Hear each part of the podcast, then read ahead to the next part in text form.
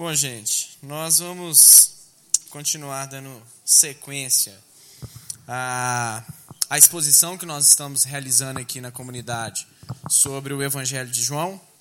Tá? Hoje nós vamos entrar numa parte do Evangelho bastante significativa, que é o capítulo 3 do Evangelho de João, aonde que nós, é, aonde, né, em toda a estrutura do Evangelho de João, é uma das histórias mais é, profundas em termos de reflexão teológica que a narrativa joanina tem a nos ensinar ao longo de todos os seus capítulos aqui e das cartas né, que também é, é, são consideradas como literatura joanina.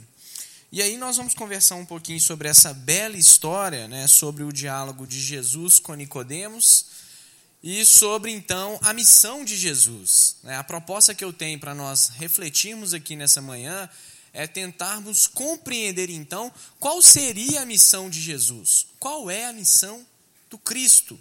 Né? Jesus, a segunda pessoa da Trindade, né? o próprio Deus encarnado, a própria é, salvação manifesta entre os seres humanos, aquele que comunica o amor de Deus para a humanidade, então qual é o papel desse Deus que se faz homem? E aqui, ao longo do, do capítulo 3 da narrativa joanina, nós vamos então perceber, a partir do diálogo de Jesus com Nicodemos, e principalmente da segunda parte, é, é, o diálogo é uma ilustração no sentido assim, Jesus ele está trocando ideia com Nicodemos, e depois João explica de fato o significado daquela conversa que Jesus é, teve com Nicodemos. Então, antes disso, vamos clamar aqui o Espírito Santo para que ele possa de fato ministrar nos nossos corações a verdade que está revelada na palavra de Deus. Sem ele, nós não conseguimos compreender as Escrituras, sem ele, nós vamos ver que nós não nos convertemos, sem ele, a igreja não é igreja. Nós dependemos 100% do Espírito Santo. Deus, nós te damos graça porque aqui nesta manhã nós podemos, enquanto teu povo, nos reunirmos e adorar ao nome do Deus Trino que se revela no rosto de Jesus Cristo. Nós te pedimos, Pai, que o teu Espírito venha ministrar nos nossos corações a verdade da, tua palavra, a verdade que sem Jesus nós não nascemos de novo, que sem Jesus nós não compreendemos o que é o amor, Pai. Ensina-nos a entendermos isso e a vivermos isso todos os nossos dias, Pai. Essa é a nossa oração em nome de Jesus Cristo. Então nós vamos ler João, capítulo 3, nós vamos ler do verso 1 ao verso 21, que diz assim: Evangelho de João, capítulo 3, verso 1. Havia entre os homens um homem chamado Nicodemos, um dos principais dos judeus. Este, de noite, foi ter com Jesus e lhe disse: Rabi, sabemos que é mestre vindo da parte de Deus porque ninguém pode fazer esses sinais que tu fazes se Deus não estiver com ele. A isto respondeu Jesus: Em verdade, em verdade te digo, que se alguém não nascer de novo, não pode ver o reino de Deus. Perguntou-lhe Nicodemos: Como pode um homem nascer sendo velho? Pode porventura voltar ao ventre materno e nascer pela segunda vez? Respondeu Jesus: Em verdade, em verdade te digo, quem não nascer da água e do espírito não pode entrar no reino de Deus. O que é nascido da carne é carne, e o que é nascido do espírito é espírito. Não te admires de eu te dizer: importa-vos nascer de novo. O vento sopra onde quer, ouves a sua voz, mas não sabes de onde vem, nem para onde vai. Assim é todo o que é nascido do espírito. Então lhe perguntou Nicodemos: Como pode suceder isto? Acudiu Jesus, tu és, tu és mestre em Israel e não compreende essas coisas? Em verdade, em verdade te digo, que, nos, é, que, nos, que nós dizemos o que sabemos e testificamos o que temos visto, contudo, não aceitais o nosso testemunho. Se tratando de coisas terrenas, não me credes. Como cre, crereis, né? Se vos falar das celestiais? Ora, ninguém subiu ao céu, senão aquele que de lá desceu a saber, o filho do homem. E do modo por que Moisés levantou a serpente no deserto, assim importa que o filho do homem seja levantado, para que todo que nele crê tenha vida eterna. Porque Deus amou o mundo de tal maneira que deu seu Filho unigênito, para que todo que nele crê não pereça, mas tenha vida eterna. Porquanto Deus enviou seu Filho ao mundo, não para que julgasse o mundo, mas para que o mundo fosse salvo por ele. Quem nele crê não é julgado, o que não crê já está julgado, porquanto não crê no nome do unigênito Filho de Deus. O julgamento é este: que a luz veio ao mundo e os homens amaram mais as trevas do que a luz, porque as suas obras eram más. Pois todo aquele que pratica o mal aborrece a luz e não se chega para a luz, a fim de não serem arguídas as suas obras. Quem pratica a verdade aproxima-se da luz, a fim de que as suas obras sejam manifestas, porque feitas em Deus. Graças a Deus pela palavra do Senhor. Então, dando sequência nas reflexões que nós temos é, realizado aqui né, há alguns domingos, nós sabemos que o Evangelho de João ele tem um conteúdo teológico bastante peculiar da sua narrativa. Né? Como eu fui aquela pessoa que introduzia aqui essa série de reflexões, e na primeira exposição do Evangelho de João que nós fizemos aqui, nessa nova série, algumas coisas que eu falei são, foram, é, são fundamentais. Não é porque eu falei, não. Né? Porque, né, quem sou eu? Né? É porque a literatura é, a, a, respeito desse livro coloca essas questões, né? a literatura mais acadêmica. Então, por exemplo, João retomando algumas questões e acrescentando um conteúdo novo aqui na nossa reflexão, para a gente compreender, então, por que, que o capítulo 3 traz esse conteúdo tão profundo da narrativa é, teológica neotestamentária, nós partimos do pressuposto que o Evangelho de João ele tem como base trazer uma compreensão né, que Jesus é o Deus encarnado.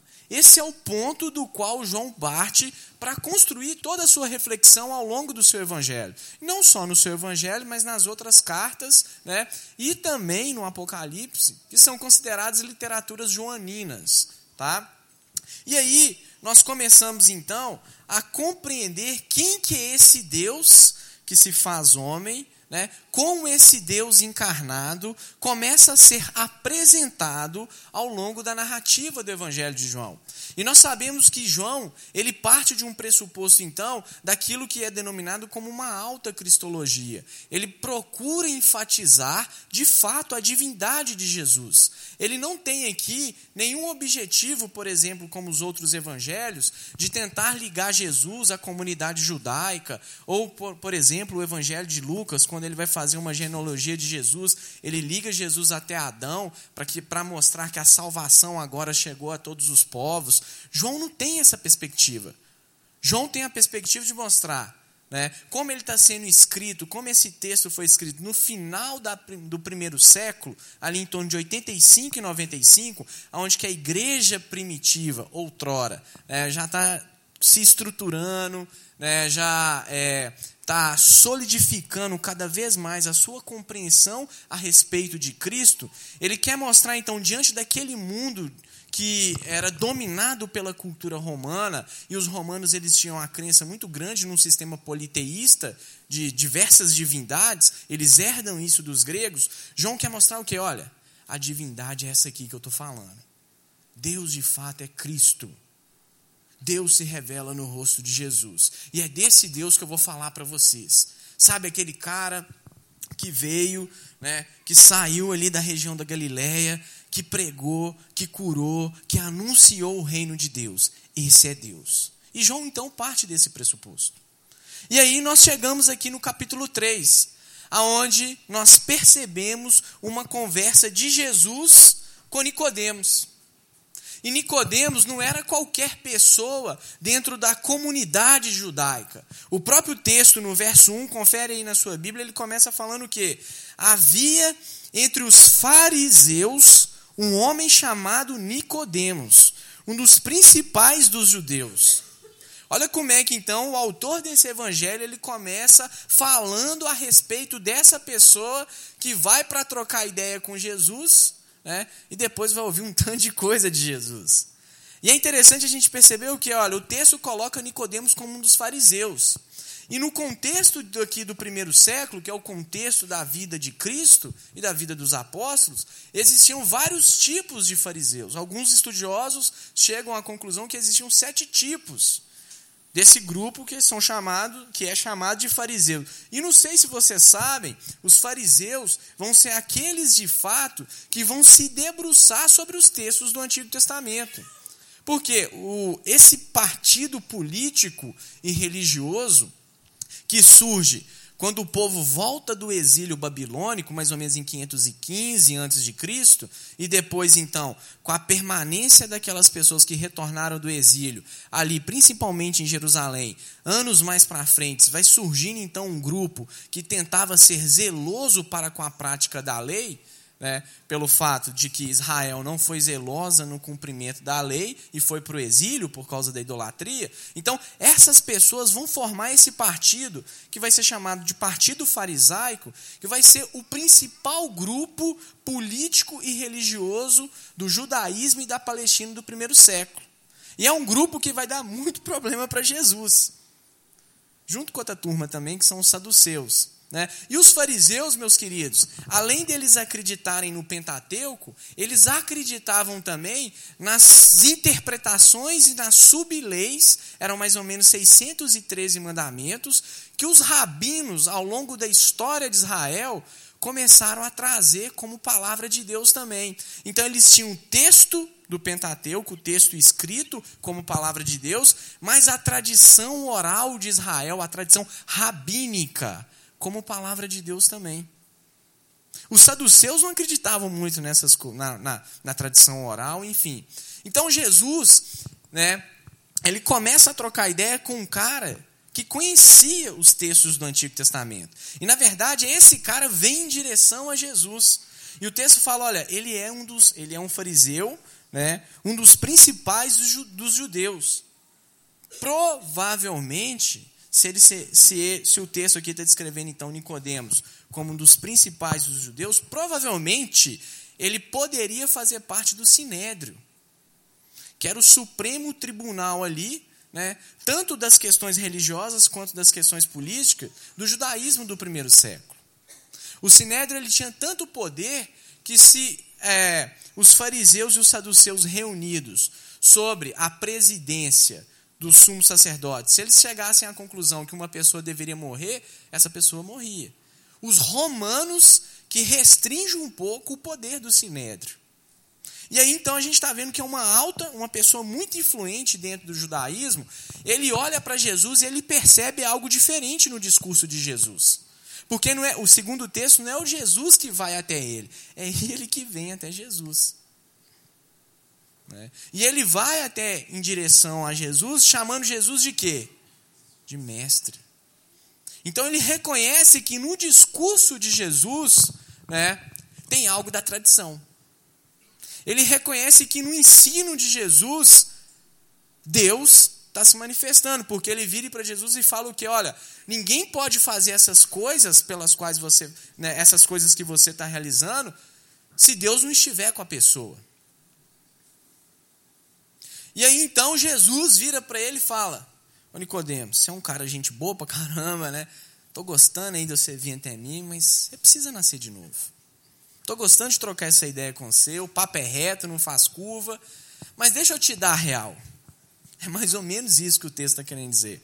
Olha, eu sei que você é importante entre os judeus, eu sei que você está me chamando de mestre, mas deixa eu te falar uma coisa aqui. Você precisa nascer de novo. Em outras palavras aqui, o que, que Jesus está dizendo para Nicodemos? Ô Nicodemos, você precisa se converter. Jesus está dizendo para Nicodemos, aqui ó, eu sou o Messias. E aí o texto continua então. Né? Aí Nicodemos vira, né, não entendeu nada, vira e fala que, mas espera aí, como eu vou voltar para o ventre da minha mãe? É, que negócio é esse de nascer de novo? Jesus, você está tirando onda com a minha cara. Mais ou menos assim. Né? Aí Jesus vira e fala para ele, Nicodemos, você precisa nascer da água e do Espírito. E aqui então Jesus ele já começa na narrativa do Evangelho de João a apresentar para a nossa compreensão o papel da terceira pessoa da Trindade, que é o Espírito Santo. O que, que o texto está nos ensinando quando o autor aqui coloca, olha, você precisa nascer da água e do Espírito. Está querendo falar que o quê? Né? Que de fato aqueles que vão entrar no reino dos céus, no reino de Deus, são aquelas pessoas que tiveram o toque do Espírito nas suas vidas. São aquelas pessoas que foram convencidas pelo Espírito Santo e se converteram. A água é uma expressão que é utilizada para falar da purificação do Espírito Santo em vários textos ao longo do Antigo Testamento. Em Ezequiel, por exemplo. Então Jesus ele está falando com Nicodemos o seguinte: olha, se o Espírito não tocar no seu coração, se o Espírito não te convencer do pecado, da justiça e do juízo, você não nasce de novo. E aqui é fundamental nós compreendermos por quê. Porque quando a gente vai lá em Atos, no capítulo 2, então, quando nós começamos a, a, a entender a estruturação das igrejas primitivas, as igrejas primitivas elas só vão realizar a obra pela qual Deus chama o seu povo a realizar depois do Pentecostes, depois do selo do Espírito Santo. É. E aqui então o texto ele, ele continua e aí Jesus ele começa então agora a vir um monólogo. Antes Nicodemos ele vem e conversa com Jesus, agora só Jesus fala. Porque depois de Jesus ter falado então, olha Nicodemos, você né, é, precisa nascer da água e do Espírito, ele então ele associa o vento ao Espírito Santo. Ele fala, olha, o vento sopra para onde quer. O que, que o texto está querendo dizer com isso? que o Espírito ele age da forma como ele quer, que a agenda de Deus não é a nossa agenda, que a vontade de Deus não é a nossa vontade. Deus, por meio do seu Espírito, salva quem ele quer. E Deus não precisa de nós, de mim, de você, de Nicodemos, de ninguém para salvar as pessoas. E aí então, na reflexão, até nós chegarmos ao ponto teológico aqui, onde que nós vamos estruturar de fato três pontos para aplicarmos aqui para a nossa reflexão, Jesus então vira e fala: olha, é, se você é nascido do Espírito, você não é nascido de quê?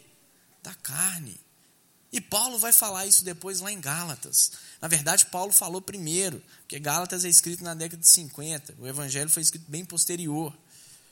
E aí o texto vem e coloca então que, olha, é, no verso aqui, só para vocês acompanharem, no verso 12, né? Se tratando das coisas terrenas, não credes. Como crereis se vos falar das celestiais? Ora, ninguém subiu ao céu, senão aquele que de lá desceu, a saber, o Filho do Homem. Né? Os judeus, dentro do contexto do primeiro século, acreditavam que vários homens santos ao longo da história da tradição de Israel subiram ao céu, aos céus. Moisés, por exemplo. Então essa era uma crença popular dentro do sistema é, do imaginário religioso da Palestina do primeiro século. E o autor aqui está falando nada disso. Quem estava lá é só aquele que desceu, que é Jesus Cristo. E aí o autor aqui então coloca, olha, vocês lembram lá daquele episódio no deserto, aonde que vocês murmuraram, e aí Deus mandou aquelas serpentes para picar vocês, aí vocês clamaram, então tinha umas, né, aí teve toda uma simbologia ali do Cristo de fazer uma serpente de bronze. Aquilo, o autor aqui está contando, aquilo prefigurava a encarnação do Filho de Deus, a encarnação do Cordeiro de Deus e a retirada dos pecados da humanidade por meio do Cordeiro de Deus. E aí então nós começamos a entender agora a partir do verso 16, o que que João vai falar sobre talvez esse pode ser um dos versículos mais conhecidos no meio evangelho. É. E aí nós vamos compreender e aprofundar de forma específica agora nessa segunda parte aqui do capítulo 3, aonde que nós vamos perceber que João vai descrever a salvação de uma forma sistematizada. Se na primeira parte aqui na conversa de Jesus com Nicodemos, nós temos é, princípios, né, aonde que João apresenta sobre o papel do Espírito, agora nós vamos ter então a explicação sobre isso que Jesus estava falando para Nicodemos. E aí a primeira coisa que eu quero então refletir com vocês aqui é que Jesus ensina que o ser humano precisa né, é, compreender que o amor de Deus para com as nossas vidas é comunicado por meio do Cristo. Quando a gente pega o versículo 16, então, do capítulo 3, diz assim: Porque Deus amou o mundo de tal maneira que deu seu Filho unigênito, para que todo que nele crê não pereça, mas tenha a vida eterna. A encarnação de Deus em Cristo comunica para a humanidade o amor da própria Trindade. Esse é um ponto fundamental. O texto começa falando que, olha, Deus amou tudo aquilo que ele criou. Né? E dentro da criação, nós sabemos, segundo o relato das Escrituras e segundo o relato dos primeiros, dos dois relatos que nós temos do capítulo 1 e do capítulo 2 de Gênesis, que os seres humanos são criados de forma especial, porque diante de toda a criação de Deus, aqueles que vão aparecer, né, aqueles que vão ser dotados de ter a imagem e semelhança de Deus, é a humanidade. E o texto, então, ele tem a nos dizer que a salvação oferecida por Cristo tem como base o amor. E Deus, eu já falei isso aqui, é o próprio amor em si. Né? A criação, ela não é consequência do amor de Deus. Deus cria o ser humano porque ele ama. E aí João ele começa a introduzir essas palavras e esse evangelho é o evangelho que mais fala do amor. Não tem como nós tentarmos compreender a Deus se nós não entendermos o seu amor que é manifesto por nós por meio do seu filho. Porque Jesus ele tem o papel então de comunicar o próprio amor que é, é que é emanado de, pelo Pai. Jesus é aquele que mostra para a humanidade o caminho que a humanidade deveria ter trilhado.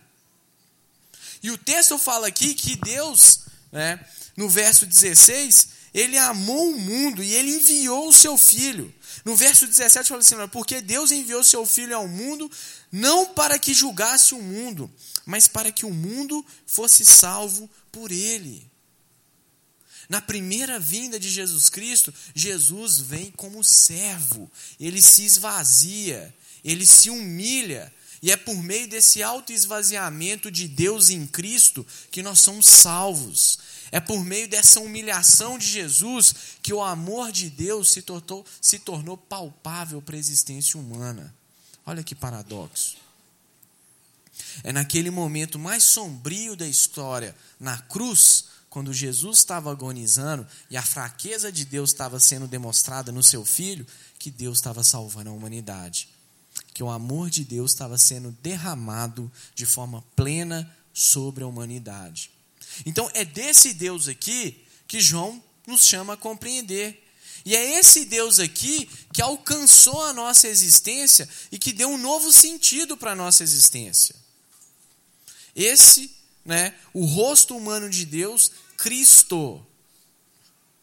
Quando Jesus vem, ele não vem para julgar, o julgamento não é o primeiro ato de Deus, o primeiro ato de Deus é um amor. Nós só sabemos o que é o amor porque Deus nos amou o quê? Primeiro. E aí então nós compreendemos que a salvação que é oferecida por Cristo, ela é baseada no amor da própria Trindade. O seu aquele que inicia a salvação é o próprio Deus. E essa salvação, ela é oferecida ao mundo né, por meio de Jesus. Todo aquele que crê em Jesus, então, segundo o texto, tem o que? Vida eterna. E o que é a vida eterna? No Evangelho de João, e ao longo de todo a narrativa do Novo Testamento, a vida eterna tem a ver com a vida da era do porvir, que é ligada à vida que Deus nos chama a ter no seu reino.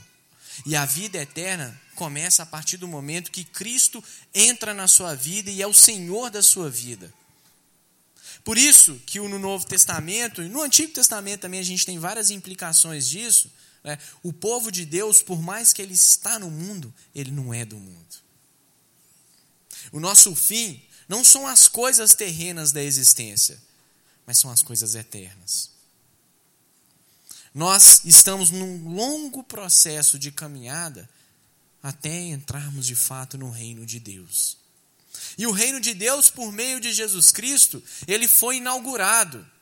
A porta do reino de Deus, a partir do momento que Cristo se encarnou padeceu pelos nossos pecados, morreu e ao terceiro dia ressuscitou, a porta desse reino foi aberta. Só que esse reino vai ser plenamente estabelecido quando Cristo voltar. E aí é onde de fato nós vamos experienciar e vivenciar a plenitude desse amor de Deus por nossas vidas. Mas não temos como entendermos isso se não for por meio da cruz. E olha que interessante. O verso 16 agora fala de Deus, do filho, do pai, do filho. E a história anterior está falando o quê? Que quem vai trazer essa compreensão, que vem, quem vai trazer esse entendimento de que Deus amou o mundo a tal ponto que enviou o seu filho para que nós tivéssemos os nossos pecados perdoados, é o Espírito. Olha como é que as três pessoas da Trindade estão envolvidas em todo o processo de resgatar o ser humano da sua condição de morte. Isso é graça. Olha como toda a Trindade se revela, se manifesta, se faz conhecida para o ser humano por meio da graça, por meio da disposição do coração de Deus em amar quem não merecia ser amado. Isso é fantástico, irmãos, porque o Deus que nós depositamos a nossa fé, ele se relaciona comigo, com você, por meio do amor, não por meio da justiça no seu primeiro ato. A justiça é consequência. Mas ele chama as pessoas, né, a humanidade, a fazer parte da sua própria família, que é composta pelo Pai, pelo Filho e pelo Espírito. É esse Deus, então, que Jesus veio comunicar. É desse Deus que o Evangelho fala. A vida eterna que Deus oferece à humanidade, e ao longo do Evangelho de João, Jesus vai ser descrito como a vida, é mais do que uma existência sem fim. É uma existência pela qual nós estaremos para sempre diante da presença benéfica do Deus Trino. Isso é maravilhoso, irmãos. Essa vida eterna que Deus nos chama a desfrutar por meio do amor dele, que é manifestado por mim e por você, pelos ensinos, pela pessoa de Cristo, é uma vida onde que nós vamos completar a beleza, contemplar o bem e o amor em si para sempre. Olha para a sua vida e olha para a sua existência aqui terrena e perceba quanto a sua existência é marcada pelo sofrimento, pela luta, pela angústia, por questões difíceis, por perda.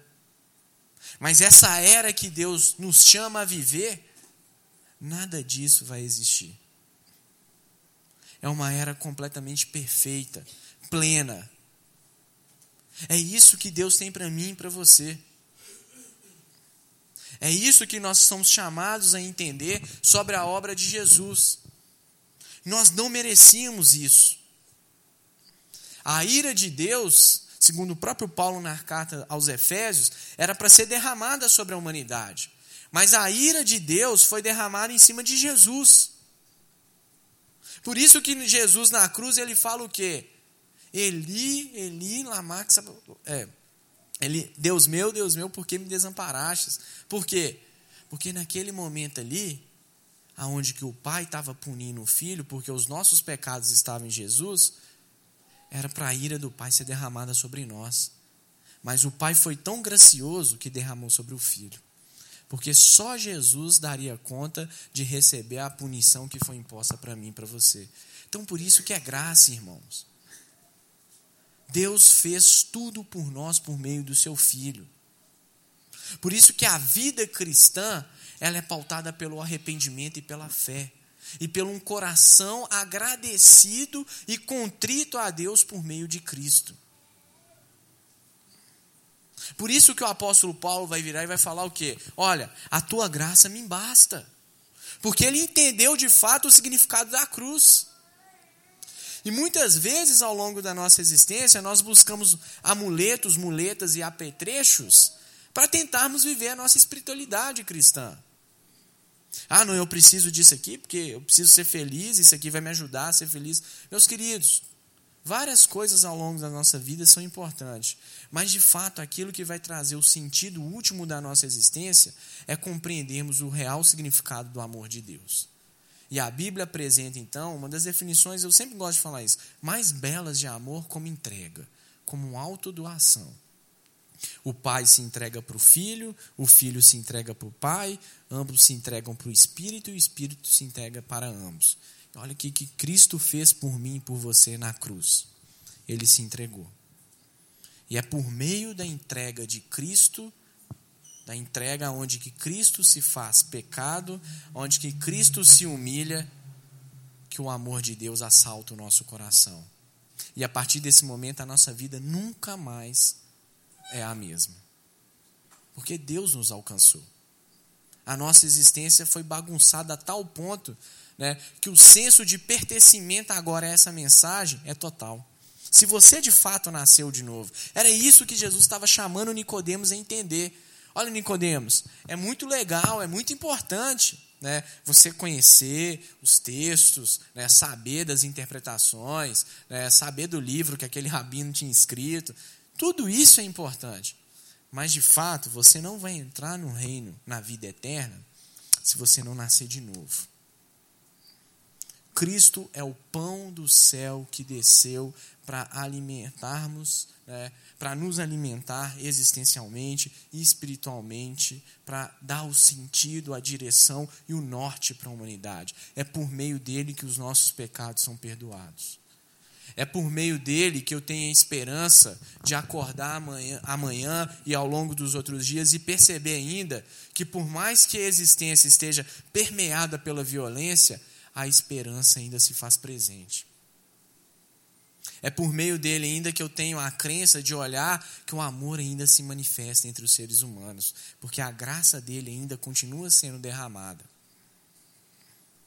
É, é por meio então de Cristo, da sua salvação, que eu tenho condição de compreender que, por mais que lá no meu trabalho tudo possa estar contra mim, eu sei que Deus é fiel. Ele é fiel a tal ponto né, que ele deu a sua vida, e por causa dessa vida que ele deu para mim para você, nós temos condição de compreender que ele não vai nos desamparar.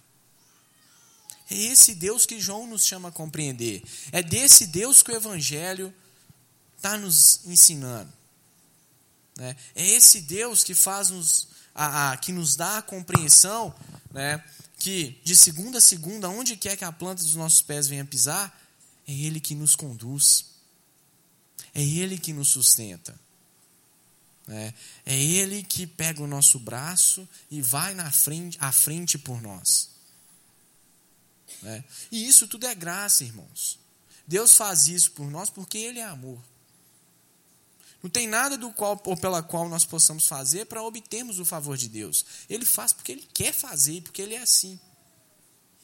E aí o texto então fala: porque Deus enviou seu Filho ao mundo não para que julgasse o mundo, mas para que o mundo fosse salvo por ele. A primeira vinda de Jesus Cristo, ela tinha como fundamento então materializar por meio do ensino de Cristo, por meio da pessoa de Cristo, por meio dos gestos de Cristo, a salvação de Deus. Mas a segunda vinda de Jesus Cristo, Jesus ele não vai vir como um servo, como uma pessoa humilde, mas ele vai vir como Deus poderoso e glorioso. E muitas pessoas né, esquecem disso nas próprias comunidades evangélicas. Em todo momento que as Escrituras falam da encarnação do Verbo de Deus, ela, a Escritura também aponta para o retorno do próprio Verbo de Deus. É, e esse retorno para a igreja é aquilo que a igreja espera. Né? E nós vamos ver aqui ao longo do texto né, que aquelas pessoas então que não têm a luz de Deus perpassando a sua existência já serão condenadas. E o retorno de Cristo então para essas pessoas vai ser sinistro. Só que o texto aqui, né, ele traz à nossa reflexão a, o entendimento né, de que toda ação de Deus ela é baseada no amor até a punição. Olha que interessante. É. E aí então, nós somos transformados, mudados, modificados por meio desse amor. O texto fala: olha, Deus amou o mundo a tal ponto que enviou o seu filho. É. Então, Deus amou tudo aquilo que ele criou. E por meio de Jesus, tudo aquilo que Deus criou né, foi restaurado. Por isso que Paulo fala: olha, agora nós temos uma reconciliação de Deus com os homens por meio de Cristo. Então, esse é o ponto que nós temos que entender aqui nessa manhã. Esse é o ponto que essa narrativa nos chama a pensarmos, a refletirmos. Né? O amor de Deus é manifestado por, para a sua vida por meio de Cristo. Você não vai encontrar um amor fora disso. Tem um, um grande pensador, eu até falei isso num casamento que eu fiz outro dia, é, que ele falava o seguinte, Soren Kierkegaard, um grande filósofo, teólogo, é, ele falava o que? Olha, o amor é um movimento. E o amor verdadeiro, ele leva o ser humano em movimento na direção do eterno. É, ele refletindo então, ele escreve um livro sobre amor, baseado no Novo Testamento e na filosofia de outros filósofos, é, e ele chega a essa compreensão que, de fato, se a gente for olhar para Jesus, ele sempre está em movimento. Jesus está indo em direção à mulher, Jesus está indo em direção ao pobre, Jesus está indo em direção ao endemoniado, Jesus está indo em direção a várias pessoas. Então, por isso que ele fala: o amor é um movimento. Jesus está indo em direção na sua vida. Jesus está indo em direção né, aonde quer que a planta do seu pé venha pisar, porque você agora é dele. Ele está em você e você está nele. Né? Então, o Espírito Santo é aquele que nos traz essa compreensão. É aquele que muda né, o entendimento do ser humano. E o grande problema que nós temos nas comunidades evangélicas hoje é são de pessoas que são simpatizantes da fé, não se converteram. João também vai falar disso na sua carta. Né? Falam, têm o mesmo linguajar, das pessoas que nasceram de novo, tem a Bíblia como texto, mas de fato nunca nasceram de novo. Não sou eu que digo isso, não. Lê as cartas de João que você vai ver isso. É, porque aqueles que nasceram de novo jamais caem desse amor. Podem distanciar, podem vacilar, mas jamais negam aquele que o salvou. É. Então, Calvino ele falava disso, olha, de fato aquele que nasceu de novo, ele persevera até o fim. Por quê? Porque o Espírito Santo faz com que ele persevere até o fim. E isso é graça, irmãos. A segunda coisa então que esse texto traz à nossa reflexão é que Jesus ele vai ser o nosso mediador para a salvação. No verso 18 diz assim: Quem nele crê não é julgado, o que não crê já está julgado, porque não crê no nome unigênito do Filho de Deus. Então Deus envia seu Filho para comunicar o seu amor, é, para demonstrar para a humanidade o caminho que a humanidade deveria trilhar, né? E esse Filho que é enviado pelo Pai, né? Para comunicar o seu amor, é o mediador agora da humanidade com Deus. É por meio dele que a salvação de Deus é introjetada na nossa existência. E falar essa mensagem na sociedade contemporânea é um, é um problema. Porque nós vivemos numa sociedade extremamente pluralista, é, onde que princípios, ou, ou, aquilo que a gente chama de metas narrativas, que tentam produzir um sentido absoluto, ou, pe, ou pensamentos metafísicos que tentam investigar a existência e procurar princípios na existência que dão fundamentos, ou que trazem fundamentos universais para o ser humano, né, são, isso tudo hoje é questionado. Desde o século XIX, isso vem sendo questionado. Então, você virar e falar: olha, Jesus é o mediador entre Deus e a humanidade, para algumas pessoas isso é, é afronta. Porque na medida que eu falo que Jesus é o mediador, eu estou falando o quê? Que as outras religiões, elas não falam de Deus. Eu estou falando o quê? Que Allan Kardec, né, não é o jogador de futebol, não. É o fundador do Espiritismo. Né? Eu estou falando que Buda, eu estou falando que outros personagens que se manifestaram e que apareceram ao longo da existência humana, eu estou dizendo que esses personagens não são mediadores entre Deus e a humanidade. E numa sociedade plural, você começar a introduzir princípios que vão gerar uma exclusividade é complicado. Mas é isso que o texto está nos chamando, é isso que toda a tradição cristã, ao longo da história, tentou ensinar. Olha, não tem como o homem se aproximar de Deus se não for por meio de Cristo. O Evangelho de João vai descrever Jesus como? Como o caminho. Caminho para onde? Para o reino de Deus. O Evangelho de João vai apresentar Jesus como o quê? Como a verdade. A verdade, então, no Evangelho de João é uma pessoa, não é meramente uma teoria. E o Evangelho de João apresenta Jesus como o quê? Como a vida. Olha aqui que o texto está querendo nos ensinar que Deus tem uma nova vida para a nossa vida, e essa vida é chamada de vida eterna. Então, olha como é que essas coisas se completam na pessoa de Jesus. Então, a nossa salvação ela só ocorre mediante a fé em Jesus Cristo. Isso aqui está muito próximo com aquilo que o Paulo vai desenvolver ao longo das suas cartas, que é a ideia da salvação pela fé. E também da justificação pela fé. Você só se torna justo diante de Deus porque o sangue de Cristo caiu sobre a sua vida e Deus olha para a sua vida agora e vê que o sangue do filho dele está sobre você. E aí então Deus, como um juiz, te declara absolvido, te declara justo.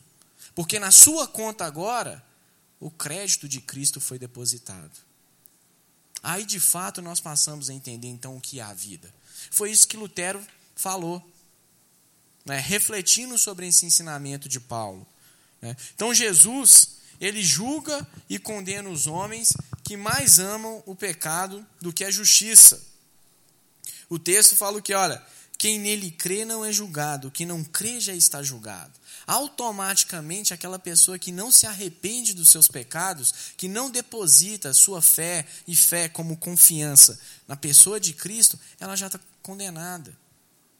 Olha o que, que Jesus fala lá no Evangelho, quando ele vira e fala assim: olha, para aquele que blasfema contra o Espírito Santo, não há perdão.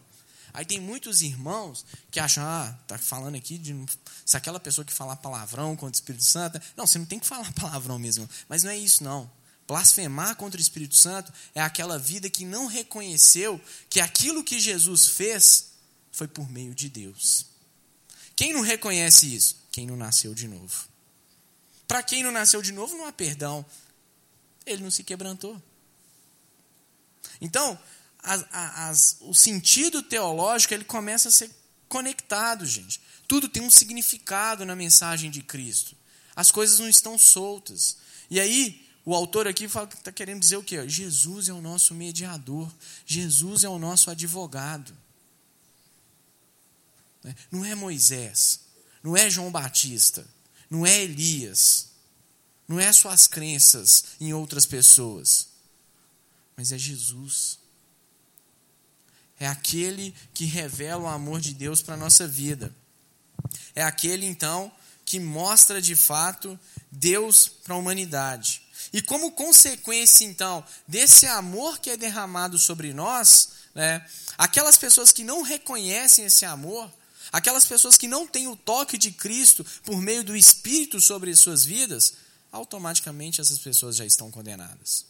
E falar de condenação de Deus também soa como afronta numa sociedade extremamente sentimentalista, né, numa sociedade extremamente subjetivista, né, onde que as pessoas veem Deus só como é, um, como amor ou como uma mãe ou uma avó que tolera tudo aquilo que o ser humano possa fazer, falar que Deus vai condenar alguém né, soa como algo agressivo, como algo medieval. Mas, queridos, é isso que a mensagem do Evangelho está falando. E é tão contraditório porque o ser humano ele pode criar locais né, para penalizar outro ser humano, como cadeia, mas Deus não pode fazer isso, não. Quem somos nós para questionar algo de Deus nesse sentido? O que é o bem para Deus não é o bem para mim e para você. É só olharmos para a história do Evangelho que nós percebemos isso. Foi bom para Deus ter destruído Sodoma e Gomorra. E aí? É. Então, nós temos que mudar os nossos conceitos quando a mensagem do Evangelho atinge a nossa vida. Esse é o papel, então, que o Espírito faz em nós. Né? Nós temos a nossa mente transformada e renovada. E o Espírito traz em nós, então, a compreensão que a nossa mediação ela se dá por meio de Cristo. Né? Que o nosso socorro, que o nosso alento se dá por meio de Cristo. É Ele que nos resgatou, é Ele que nos redimiu, é Ele que nos transformou. E por quê, irmãos? Por causa do amor de Deus. Foi porque eu e você merecíamos isso? Não. Foi porque Deus nos amou primeiro. E isso é graça. Então, quem não crê em Cristo, automaticamente, segundo o texto, está condenado. É. Nós somos aqueles que o Evangelho fala como filhos da luz. E os filhos da luz, então, amam a cruz. Nós somos a comunidade da cruz. É. Nós não somos no sentido de valores deste mundo. Nós pertencemos a Deus. Então, construa uma mentalidade, construa uma vida cristã que Jesus de fato possa ser o Senhor da sua existência. Não negocie o senhorio de Deus com as coisas terrenas da existência. Não põe no seu coração, olha, eu sigo Jesus, mas a sua família impede igualdade com Jesus, o seu emprego, a sua carreira é, profissional. Não, meus queridos. Qualquer coisa que nós colocarmos impede igualdade com o senhorio de Cristo sobre a nossa vida, né, nós estamos é, caindo naquilo que as Escrituras chamam de idolatria. Deixe de fato Cristo ser o dono do seu coração. Deixe de fato que o Espírito Santo possa é, ministrar sobre você as obras do Evangelho de Jesus Cristo. E a terceira coisa, então, para nós fecharmos essa reflexão, nós vimos então que Jesus é aquele que comunica o amor de Deus para as nossas vidas, nós compreendemos agora que Jesus é o nosso mediador, e o último ponto aqui que fecha essa parte do capítulo 3 né, do, do Evangelho de João é que Jesus é a própria luz de Deus que ilumina a nossa existência. O Evangelho de João ele é construído em cima de dualidades: luz, trevas, salvação, perdição, né, vida eterna, condenação eterna. Isso é uma peculiaridade do escritor.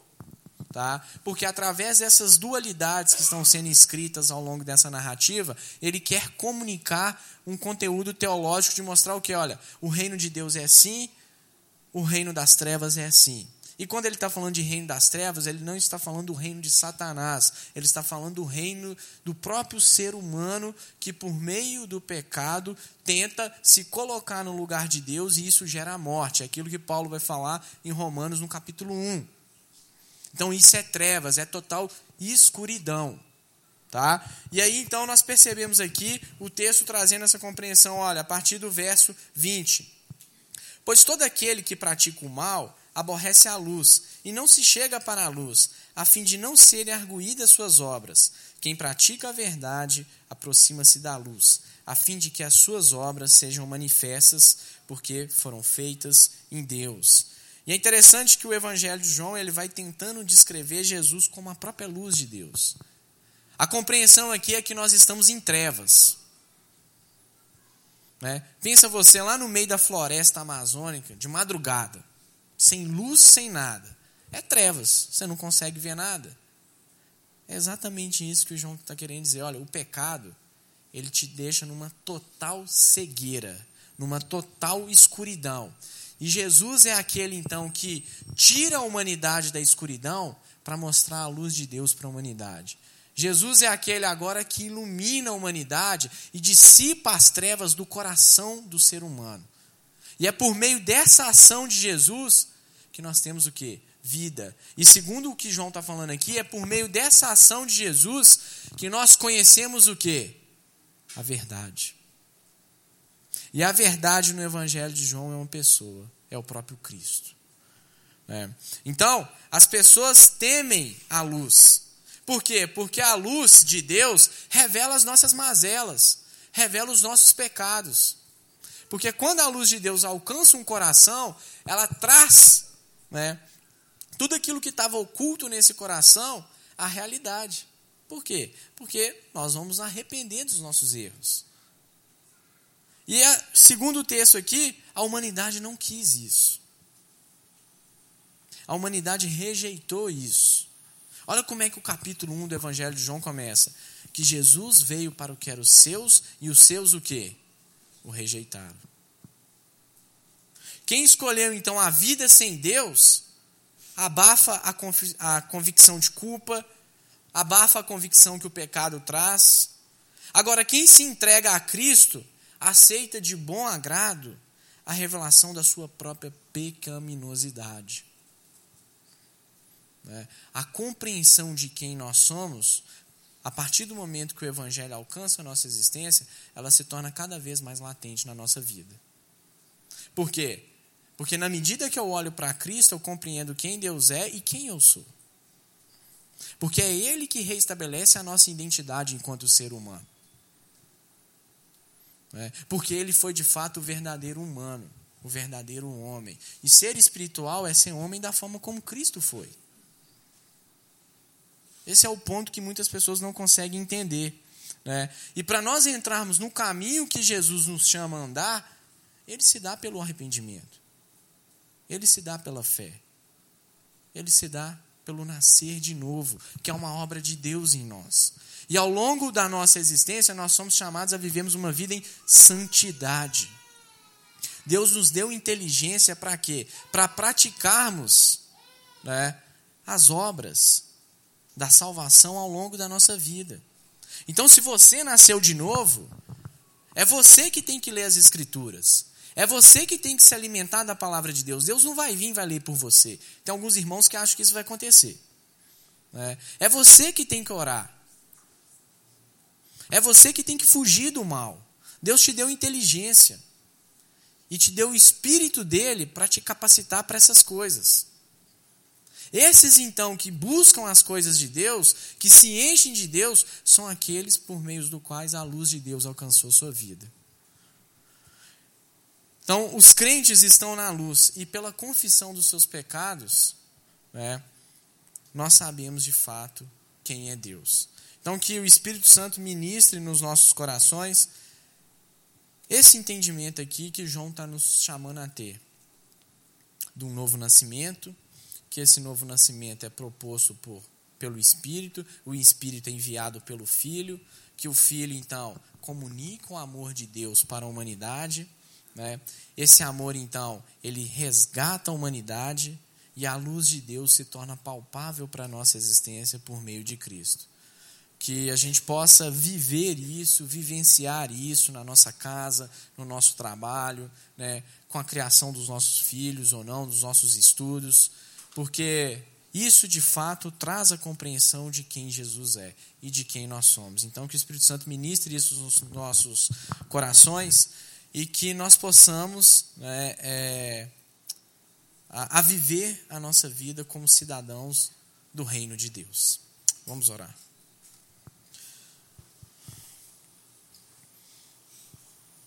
Deus, nós te damos graça por causa de Cristo, Pai. Nós compreendemos que sem Jesus nós não somos nada, nós compreendemos que Cristo é que veio e trouxe é, o teu amor pelas nossas vidas, Ele é o nosso mediador, Ele é a tua luz que ilumina a nossa vida que se encontrava numa total escuridão.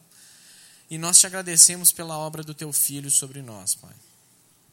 Obrigado, Senhor, porque o Senhor nos dá a oportunidade de nascermos de novo. Obrigado porque o Senhor nos tirou do reino da escuridão, das trevas e nos transportou para o reino né, do Filho, do amor, do reino da graça, do reino da justiça. Obrigado, porque tudo isso é obra do Senhor, Pai. Nós somos gratos àquilo que o Senhor fez por nós por meio de Cristo. Gere cada vez mais no nosso coração o entendimento e a compreensão né, de quem Jesus é. Né? Gere cada vez mais ao longo da nossa vida a compreensão de que nós não fazemos parte desse sistema, dessa realidade, mas nós somos homens e mulheres que caminhamos para a entrada definitiva no teu reino, Senhor. Essa é a nossa oração em nome de Jesus.